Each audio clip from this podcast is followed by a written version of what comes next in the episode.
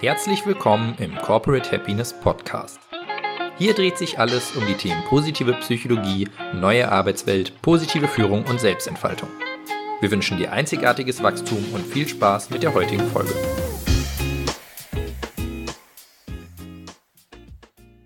In dieser Podcast-Folge geht es um die Facette der Selbstwirksamkeit des Hero-Modells, welches wir dir in der Podcast-Folge im Dezember vorgestellt haben. Falls du diese Podcast-Folge noch nicht angehört hast, schau da also gerne mal vorbei. Was versteht man unter dem Begriff der Selbstwirksamkeit?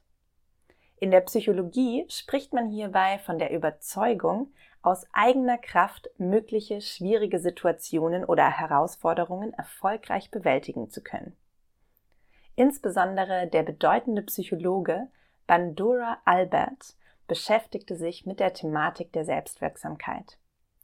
Die Überzeugung, Wirkungen mit den eigenen Fähigkeiten zu erzielen, resultiert in deinen möglichen Gefühlen, Gedanken und deiner Motivation.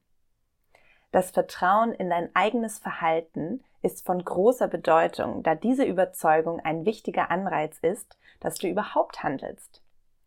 Je höher deine Wirksamkeitserwartung ist, desto härter wirst du arbeiten, um deine Ziele zu erreichen, was zu einer höheren Erfolgswahrscheinlichkeit führt.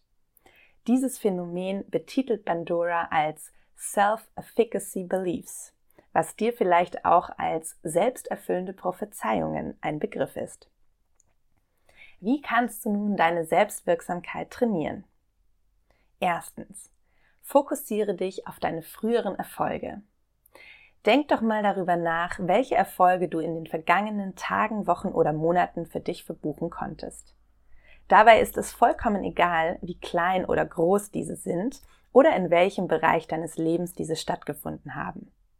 Es geht nur darum, welche Dinge dir gut gelungen sind, leicht von der Hand gegangen sind und dich in deinem Tun bestärkt haben. Die Wissenschaft konnte zeigen, dass die Mehrheit der Menschen dazu neigt, positive Erfolge mit externen Faktoren, zum Beispiel reines Glück, die KollegInnen, glückliche Zufälle etc., zu verknüpfen und negative Ereignisse durch Selbstverschulden zu erklären. Doch reflektiere mal, welche deiner Eigenschaften und Stärken zu deinen vergangenen Erfolgen beigetragen haben und wie dich diese Ereignisse in deinem Tun verändert und idealerweise bestärkt haben. Dieser Blick auf deine Qualitäten für frühere Erfolge ist ein guter Weg, um deine Selbstwirksamkeit zu steigern.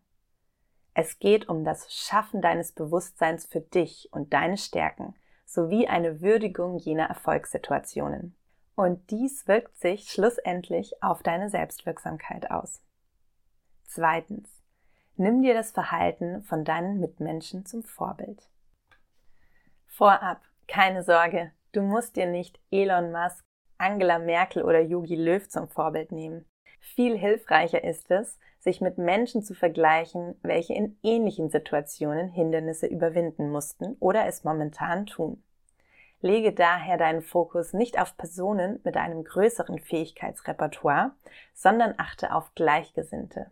So kann dein Vertrauen in deine eigenen Fähigkeiten wachsen und gestärkt werden. Wenn du zum Beispiel ein Projekt durchführen musst, das deine KollegInnen in einer anderen Abteilung bereits durchgeführt haben, nutze dieses Team als Vorbild.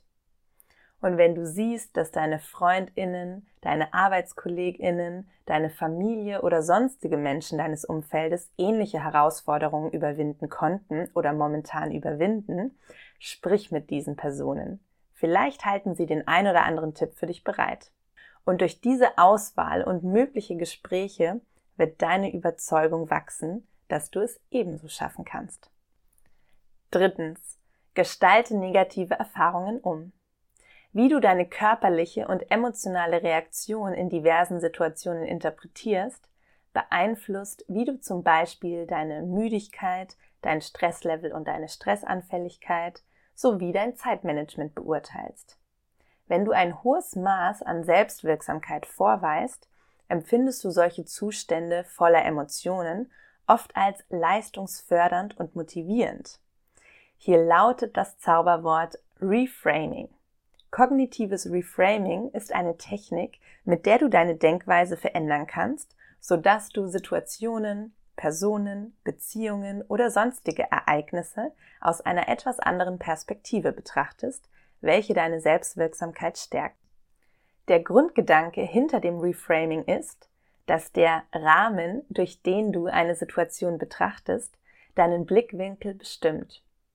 Wenn dieser Rahmen verschoben wird, ändert sich die Bedeutung und damit oft auch dein Denken und Verhalten. Je nachdem, wie du Hindernisse wahrnimmst, wirkt sich dies auf den Umgang mit diesen aus. Angenommen, du bist vor einer Präsentation besonders nervös.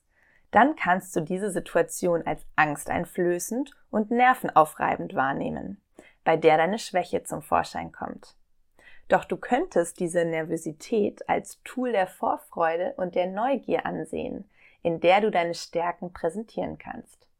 Zudem kann dir dieses Kribbeln im Bauch als Zeichen dienen, dass dir die Aufgabe besonders wichtig ist und du das gewisse Etwas für deine Professionalität mitbringen kannst. Bei dieser Methode geht es nicht darum, deine aktuellen, negativen Gefühle zu negieren oder alles zu beschönigen. Beim Reframing geht es nicht darum, unangenehme Gefühle zu verdrängen und schnell eine Wohlfühlatmosphäre auf einer rosa Wolke zu schaffen. Denn auch negativ empfundene Gefühle wie Traurigkeit und Wut haben eine Funktion. Vielmehr geht es darum, einen gesünderen Rahmen für sich selbst zu finden. Das Trainieren und Stärken deiner Selbstwirksamkeit zeigt sich in den unterschiedlichsten Situationen und kann somit individuell von dir angepasst werden. Allein die Sensibilisierung für deine Selbstwirksamkeit und die Wertschätzung der bestehenden Fähigkeiten und Ressourcen in diesen Bereichen kann bereits positive Wirkungen haben.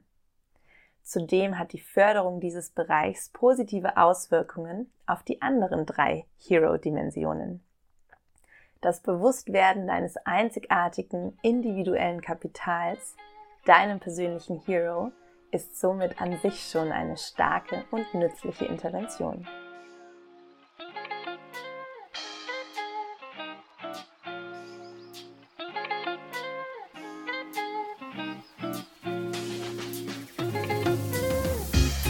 Vielen Dank, dass du dir unsere heutige Folge des Corporate Happiness Podcasts angehört hast.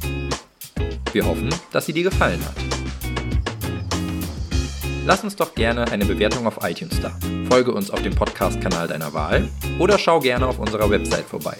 corporate-happiness.de Hier findest du auch unseren Blog mit spannenden Beiträgen rund um die positive Psychologie und die neue Arbeitswelt.